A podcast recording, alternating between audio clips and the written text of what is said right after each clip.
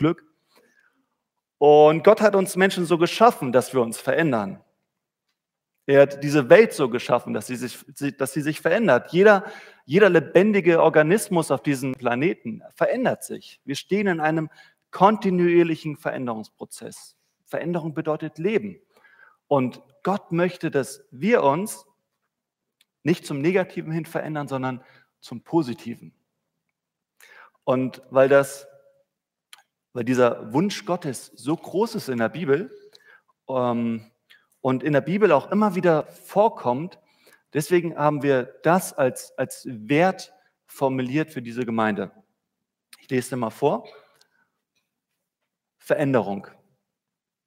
Das gemeinsame Leben mit Jesus ermöglicht uns, dem Leben und unseren Mitmenschen in einer neuen Art und Weise zu begegnen. Diese Veränderung wird zum Beispiel in diesen Texten der Bibel sehr eindrücklich beschrieben. Römer 12, 1 bis 21 und Kolosser 3, 1 bis 16. Und keine Angst, ähm, ich werde jetzt nicht über diese Texte komplett predigen, weil ich habe mir diese Texte mal angeschaut und man könnte über diese zwei Texte könnte man zehn Predigten halten. Ähm, deswegen will ich mich heute mal beschränken auf zwei Themen heute. Als erstes, was ist es im Kern, das Gott in uns verändern möchte? Und als zweites, wie geschieht eigentlich Veränderung? Und zum Zweiten möchte ich direkt sagen, wie Veränderung geschieht. Dazu gibt es ganz, ganz viele ähm, Methoden, ganz viele Weisen, ähm, wie man das machen kann. Ähm, ich möchte heute mal darauf eingehen, ähm, wie eigentlich Gott in uns Veränderung wirkt und wie das wirklich gelingen kann. Zu Anfang aber, was will Gott eigentlich im Kern verändern? Und da gibt es am Anfang dieser Texte, direkt in Römer 12, ähm, einen Vers, den ich, den ich euch mal vorlesen will und den ich ganz entscheidend finde. In Römer 12, Vers 2, da steht, passt euch nicht den Maßstäben dieser Welt an, sondern lasst euch von Gott verändern, damit euer ganzes Denken verändern wird, verändert wird. Euer ganzes Denken. Also da, da, da lesen wir, dass Gott mehr daran interessiert ist, unser Inneres zu verändern, als unser Äußeres. Unser Äußeres verändert sich ja von selbst, das haben wir eben in der Geschichte gehört. Also wichtiger ist für Gott unser Inneres, nicht unser Äußeres. Also es geht heute nicht um körperliche Veränderung, es geht nicht um finanzielle Veränderung, es geht nicht um wohnliche Veränderung. Ähm, das ist alles äußerlich, sondern heute geht es um innere Veränderung. Und was ist in uns? Nicht nur Gedärme und Blutbahnen, nicht nur das Frühstück von heute Morgen, sondern vor allem ist in uns, äh, sind in uns ganz, ganz viele Gedanken. Gedanken bestimmen unser Leben. Sie haben enorme Auswirkungen auf uns. Ich habe da mal einen, einen, einen Vers mitgebracht in Sprüche 4, Vers 23, und das fand ich echt interessant. Da steht, was ich dir jetzt rate, ist wichtiger als alles andere. Achte auf deine Gedanken, denn sie entscheiden über dein Leben. Also Gedanken haben einen enormen Einfluss auf unser Leben. Zum, zum Beispiel beginnt jede einzelne Tat mit einem Gedanken. Ähm, wenn, du, wenn du etwas tust, dann wirst du vorher darüber nachgedacht haben. Ich habe euch mal drei Beispiele mitgebracht, wie Gedanken eigentlich unser Leben bestimmen. Ähm, das erste Beispiel, stell dir vor, jemand hätte zu dir gesagt, du bist wertlos oder du kannst nichts oder du bist hässlich, niemand mag dich.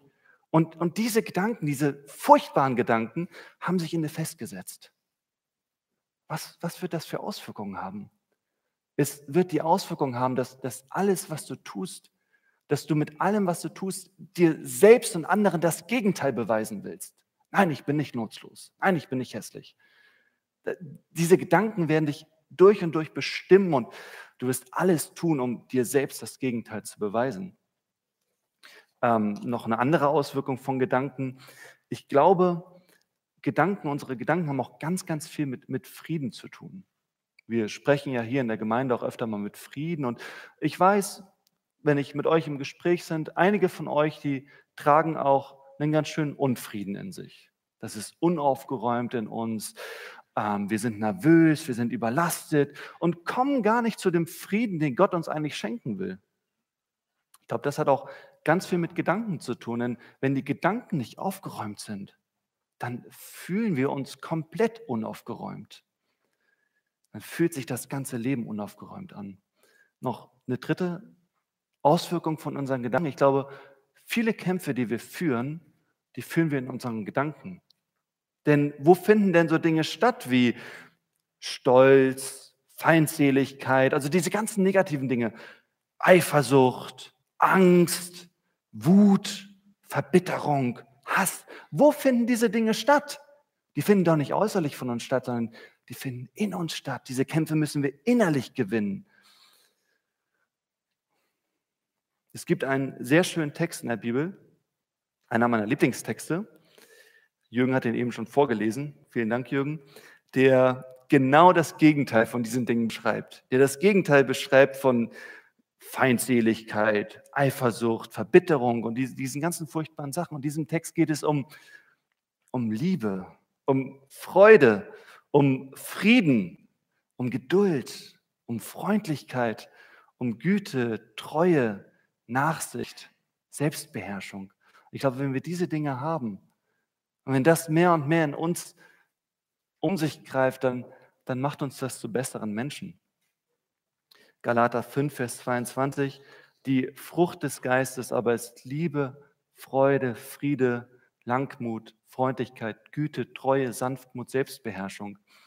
Und da ist die Rede von Frucht. Deswegen habe ich hier diesen Fruchtkorb mitgebracht. Und ich habe die Früchte gestern gekauft. Oh, was ist das denn hier? Denn da liegen gelassen? Hätte ich nicht zur Seite schieben sollen, ne? Die Leichen im Keller.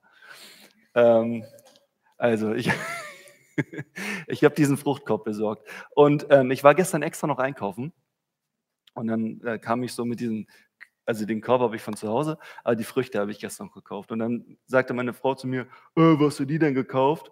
Da hast du bestimmt so viel ausgegeben, wie ich für so viel Obst ausgebe. Ähm, ja, ich habe besonders gutes Obst und ich habe jede einzelne Frucht einzeln für euch ausgesucht, weil ich wollte, dass dieses, diese Illustration wirklich gut zum Ausdruck kommt. Ähm, wenn ihr euch diese Frucht nämlich so anschaut, okay, die ist schon ein bisschen braun geworden, ähm, aber wenn ihr euch diese Frucht so anschaut, das sieht lecker aus und das schmeckt. Und ich habe mir auch gedacht, ich probiere das jetzt mal aus. Also das ist Frucht. Das habt ihr gemerkt, das die Illustration. Frucht schmeckt. Muss ich wirklich mal sagen. Und ich glaube, schmeckt, die schmeckt wirklich gut. Die habe ich gut ausgesucht, die Banane. Ist auch nicht von Chiquita. Wie heißen die, die ich nicht kaufen darf? Ähm, also, ich glaube, genauso ist es auch mit der Frucht des Geistes. Wenn die Früchte des Geistes in unserem Leben sind, ich glaube, dann schmeckt unser Leben einfach besser ist, unser Leben schmeckt uns selbst besser und unser Leben schmeckt auch den Menschen besser, die, mit denen wir zu tun haben. Schmeckt besser, es ist viel saftiger, es fühlt sich besser an. Wenn da Freude ist, wenn wir Liebe schmecken können, wenn Freundlichkeit da ist.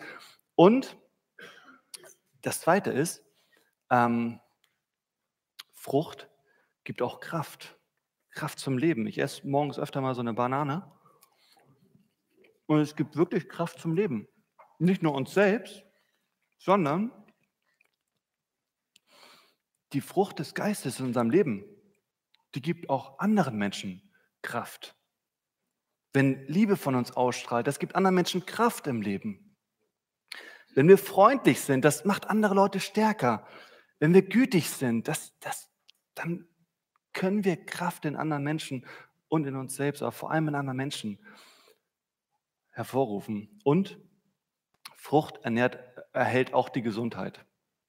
Warum ernähren sich Menschen gesund? Warum essen Menschen sowas? Ähm, warum nicht jeden Tag zu McDonald's um die Ecke? Ähm, warum nicht jeden Tag Fertigprodukte? Beispiel von mir. Ich mache zurzeit eine Diät mit meiner Frau zusammen. Finde, die es nicht nötig. Ähm,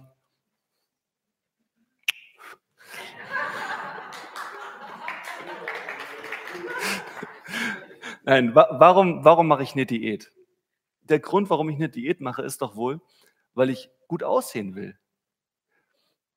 weil ich mich besser fühlen will in meinem Körper und in meinem Leben und weil ich natürlich auch schön auf andere wirken will, weil ich möchte, dass andere Menschen mich anschauen und sagen so, ja, der achtet auf seine Ernährung, der sieht gesund aus. Und wenn wir das mal auf die Früchte des Geistes in unserem Leben übertragen, ich glaube, da ist es ganz genauso. Man fühlt sich besser mit sich selbst, wenn diese Früchte da sind und man wirkt schöner auf seine Mitmenschen. Und das wollen wir doch alle.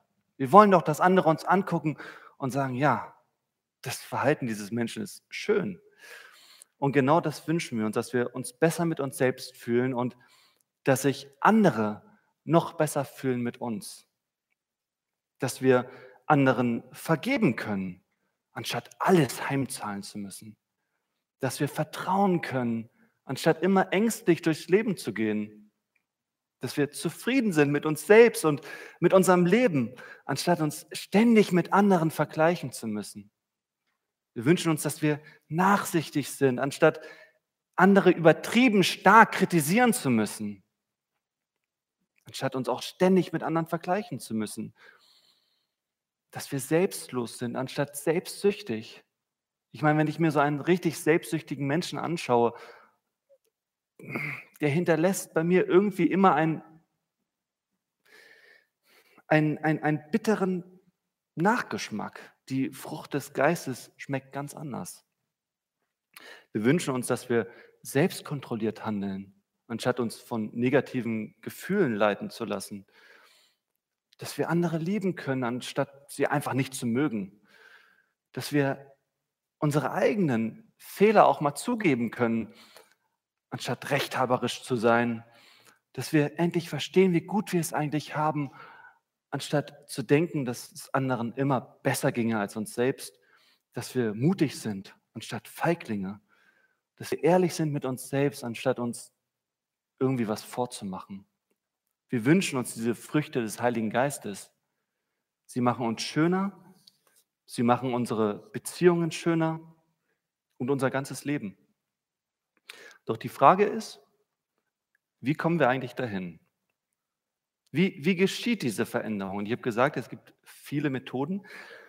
Aber funktioniert das jetzt, indem wir uns am Neujahrstag einfach ein paar gute Vorsätze fürs neue Jahr vornehmen oder indem wir heute aus dem Gottesdienst oder aus dem Bistro nach Hause gehen und sagen so, ja, jetzt strenge ich mich richtig an, jetzt wird das was, jetzt gebe ich mir richtig Mühe. Wie entsteht diese Frucht in meinem Leben? Ähm, ich habe ja auch ein Messer dabei. Und die Frage ist, hey, super, hier ist auch einer drin. Ne? Was ist, was ist der Same, könnt ihr ihn sehen? Was ist der Same, der diese Frucht in unserem Leben entstehen lässt? Ich glaube, das Samenkorn, das ein neues Leben, das einen neuen Baum und dann am Ende auch die, die neue Frucht entstehen lässt, das ist der Heilige Geist, der mit Jesus in unser Leben hineinkommt. Der Heilige Geist bringt, bringt neue Gedanken hervor. Ich glaube, dass der Heilige Geist unser Inneres wirklich verändern will. Unsere Gedanken, unsere Gefühle über uns selbst und über andere, unser Verhalten, am Ende unser ganzes Leben. Das lesen wir zum Beispiel in Römer 8, Vers 5.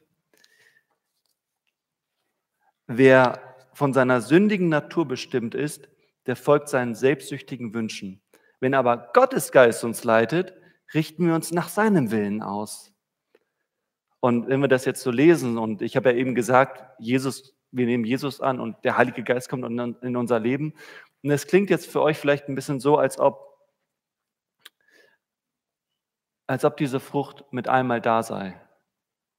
Als ob der Heilige Geist in unser Leben käme und mit einem Mal ist anders, alles anders. Aber ich glaube, die Bibel benutzt nicht ohne Grund die Metapher der Frucht. Denn dieser, diese leckere Birne hier, die ist nicht von heute auf morgen entstanden. Frucht braucht Zeit. Sie entsteht allmählich. Im, Im Frühling wachsen die Birnen und die Äpfel, im Winter nicht. Es gibt immer Phasen im Wachstum einer Frucht. Aber selbst im Sommer wächst sie niemals so schnell, dass man das Wachstum irgendwie beobachten kann. Und ich glaube, genauso ist es auch mit der Frucht des Geistes in unserem Leben. Vielleicht fällt dir nicht auf, dass der Heilige Geist irgendwie etwas in dir verändert, irgendwie etwas in deinem Leben verändert. Aber ich glaube schon, manchmal hat man so Momente, wo man sagt, hey, da ist doch was anders. Das war vor vier Jahren noch nicht so. Ihr, die hier sitzt, ihr seid alle mal gewachsen. Ähm, die meisten von euch sind schon groß. Kobi und Yao, ihr seid auch schon groß geworden. Ich sehe euch. Und ähm, es gab trotzdem mal Zeiten in eurem Leben, da, da wart ihr so. Ne? Und einige von euch haben Kinder, die sind noch so. Und damit eure Kinder wachsen, dazu, dazu brauchen sie, dazu müssen sie sich fortwährend, dazu müssen sie fortwährend essen. Und ich glaube, dasselbe ist wichtig, wenn die Frucht des Geistes in unserem Leben wachsen soll. In Matthäus 4, Vers 4 lesen wir, der Mensch lebt nicht vom Brot allein, sondern von jedem Wort, das aus Gottes Mund kommt.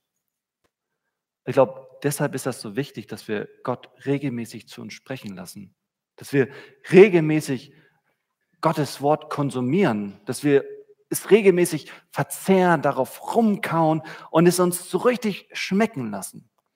Wisst ihr, im Studium hatte ich einen Kommilitonen, der hat keine regelmäßigen Mahlzeiten zu sich genommen, sondern der hat nur eine einzige Mahlzeit am Tag genommen. Und er hat mir das mal erzählt, der ist dann zu Aldi gegangen oder zu Lidl und hat dann sich diese Riesenpackung Lasagne gekauft. Kennt ihr die? So ein Kilo Lasagne, die schiebt man sich in den Ofen und dann ist sie nach 45, nach 45 Minuten fertig. Und ähm, der Typ hat nicht gefrühstückt, der hat nicht Mittag gegessen, der hat in der Mittagspause hat er gelernt.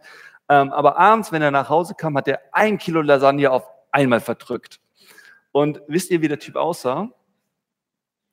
Der, der sah auf jeden Fall nicht gesund aus. Sorry, aber ihr kennt ihn ja nicht. Ich habe auch keinen Namen genannt. Ich habe ihn irgendwann mal darauf angesprochen und habe ihm den Rat gegeben habe gesagt, du, gesünder ist es für dich, wenn du nicht eine große Mahlzeit am Tag verdrückst, sondern mehrere kleine Mahlzeiten über den Tag verteilt. Und ich glaube, dasselbe gilt auch für Gottes Wort. Dasselbe möchte ich euch heute ans Herz legen. Ähm, nicht in körperlicher Hinsicht, sondern mit der geistlichen Speise, dass ihr das einfach mal ausprobiert. So den Tag über verteilt, immer wieder so, so kleine Häppchen von Gottes Wort aufzunehmen. Immer mal wieder so, hey Gott, du bist ja da, immer mal wieder mit ihm zu sprechen, eure Gedanken immer mal wieder von Gott füllen zu lassen, über den Tag verteilt. Schaut euch mal an, wie die Bibel das beschreibt. In Psalm 119, Vers 147, da lesen wir, ich komme in der Frühe und rufe um Hilfe. Auf dein Wort hoffe ich. Also David, der diesen Psalm geschrieben hat, der, der geht morgens früh, beschäftigt er sich mit Gottes Wort. Dann Psalm 119, Vers 97. Herr, ich liebe dein Wort so sehr, den ganzen Tag denke ich darüber nach.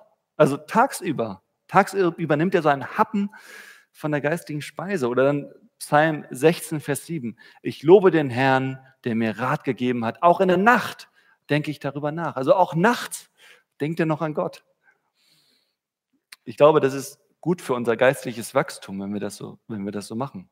Wenn man den Tag über immer wieder so, so kleine Häppchen von Gottes Wahrheit verzehrt und mit Gott darüber im Gespräch ist, dann wird die Frucht des Geistes langsam in unserem Leben wachsen.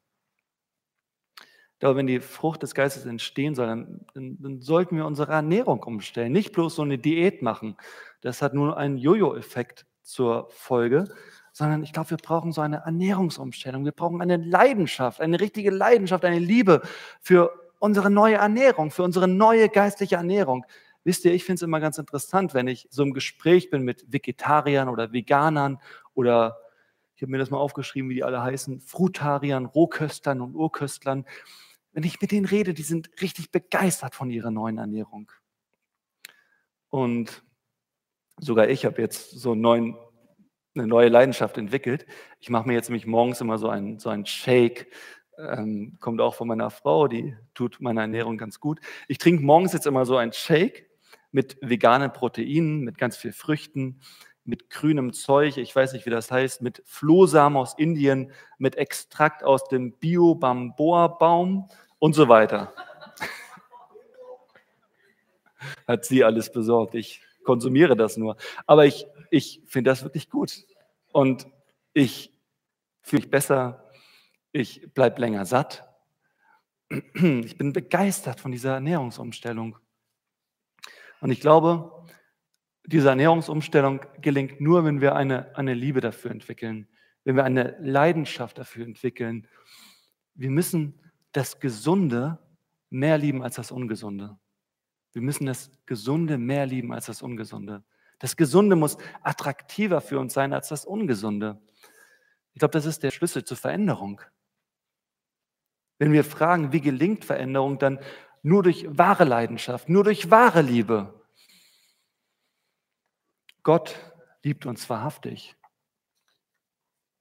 Ich habe eine ganz interessante Stelle in der Bibel gefunden, wo Gottes Liebe beschrieben wird, damals zu seinem Volk Israel, die uns natürlich genauso gilt. Ähm, da wird Gottes Liebe ausgedrückt. Ich lese das mal vor. Da sagt Mose zu dem Volk Israel, gut zuhören, nicht deshalb, weil ihr zahlreicher werdet als alle Völker, hat der Herr sein Herz euch zugewandt und euch erwählt, sondern weil der Herr euch liebte, darum hat der Herr euch mit starker Hand herausgeführt und dich erlöst aus dem Haus der Knechtschaft, aus der Hand des Pharao, des Königs von Ägypten. Euch steht so ein bisschen ein Fragezeichen über dem Kopf. Also, Mose sagt hier, Gott liebt euch nicht deshalb, weil ihr so toll seid. Nein, weil er euch liebt. Deshalb seid ihr toll geworden. Deshalb seid ihr aus der Sklaverei aus Ägypten rausgekommen. Und aufgrund seiner Liebe seid ihr so ein tolles Volk geworden. Deshalb konntet ihr euch überhaupt erst verändern. Und noch einmal, Gott hat sie nicht deshalb geliebt, weil sie besonders toll sind, sondern Gott hat sie geliebt und als Folge dessen sind sie toll geworden. Als Folge von Gottes Liebe haben sie sich verändert. Die Liebe Gottes verändert einen und macht einen besser.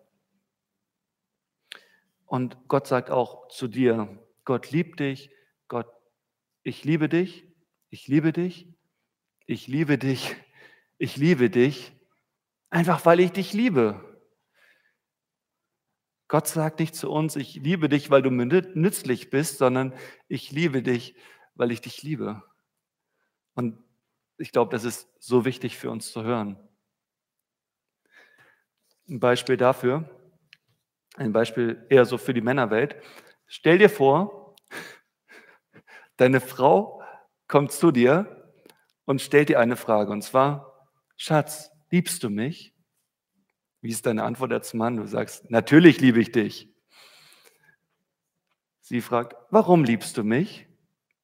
Und jetzt, Männer, müsst ihr ganz, ganz toll aufpassen, weil jetzt wird es gefährlich. Man könnte jetzt nämlich sagen, Schatz, ich liebe dich, weil du eine klasse Figur hast. Ich liebe dich, denn du bist super athletisch. Ich liebe dich, weil du eine gute Karriere hinlegst und das bringt uns eine Menge Geld ein in unsere Familienkasse. Oder ich liebe dich, weil du immer gut drauf bist. Und wenn jemand dumm ist und nicht darüber nachdenkt, dann wird er sogar eine Minute lang gut finden, was er seiner Frau da erzählt, warum er sie liebt. Die Frau könnte nämlich zurückfragen, was ist, wenn ich mich entscheide, meine Arbeit zu kündigen? Was, wenn ich zunehme? Was, wenn ich für eine Zeit lang depressiv werde? Also versteht ihr, wenn du sagst, ich liebe dich, weil du nützlich für mich bist, das ist keine wahre Liebe. Du liebst deine Frau erst richtig, wenn du sie ansiehst und sagst, ich liebe dich, ich liebe dich, ich liebe dich, einfach weil ich dich liebe. Das ist hingegebene, selbstlose, freiwillige Liebe. Und ich glaube, dass Gott uns so anschaut, genau mit dieser Liebe. Dass er uns anschaut und sagt, ich liebe dich, ich liebe dich, einfach weil ich dich liebe. Und ich glaube, die einzige richtige Antwort auf Gottes Liebe ist, dass auch wir sagen, Gott, ich liebe dich, ich liebe dich, ich liebe dich, einfach weil ich dich liebe. Ich glaube, das ist das Grundthema unseres Lobpreises. Deswegen machen wir, singen wir Lieder hier in der Gemeinde. Und ich glaube, wenn, wir, wenn diese wahre Liebe da ist, ich glaube, diese wahre Liebe wird uns verändern, ganz tief im Herzen. Wir müssen das Gesunde attraktiver finden als das Ungesunde. Erst dann wird echte Veränderung entstehen. Erst wenn wir Gott mehr lieben als das Ungesunde. Dann werden unsere Gedanken mehr und mehr von Gottes Heiligem Geist geprägt sein. Und dann werden diese Früchte des Geistes, diese leckeren Früchte, diese stärkenden Früchte immer mehr sichtbar werden in unserem Leben. Freude zum Beispiel. Wenn wir erkennen, wie genial das ist, was Jesus für uns getan hat. Oder wir werden Frieden bekommen, wenn wir Jesus vertrauen, wenn wir ihm alles anvertrauen, wenn wir uns ihm unsere Arbeitsstelle anvertrauen, wenn wir ihm unsere Partnerschaft anvertrauen, wenn wir ihm unseren Besitz anvertrauen, wenn wir ihm unsere Gesundheit, wenn wir unsere Gesundheit voller Vertrauen in Gottes Hände legen. Ich glaube, dann wird Frieden entstehen. Wir werden andere Menschen lieben. Nicht aus selbstsüchtigen Motiven, sondern einfach wegen ihrer Selbstwillen. Wir lieben sie genauso, wie Jesus uns liebt, der sogar für uns gestorben ist. Ich glaube, wir bekommen Geduld, wenn wir Jesus am Kreuz hängen sehen, wie er sagt, Vater, vergib ihnen. Diese ganzen Früchte des Geistes werden entstehen, wenn wir begreifen, wie sehr Gott uns liebt. Freundlichkeit wird wachsen, wenn wir erkennen, wie freundlich das ist, was Jesus für uns getan hat. Wir werden sehen, wie Integrität größer wird in unserem Leben, wie wir integer werden, wenn wir begreifen, dass wir nicht mehr die Bestätigung von anderen Menschen brauchen, sondern nur noch Gottes Bestätigung. Treue wird wachsen, wenn wir erkennen, dass Jesus uns nie und nimmer fallen lassen wird. Demut und Sanftmut werden zunehmen in unserem Leben, wenn wir zu Jesus sagen, mein Gott, was du alles auf dich genommen hast, wie du dich klein gemacht hast und was denke ich manchmal, wer ich sei. Wir werden Selbstkontrolle erhalten, wenn wir erkennen, dass wir doch schon alles in Jesus Christus besitzen, was wir wirklich brauchen. Amen.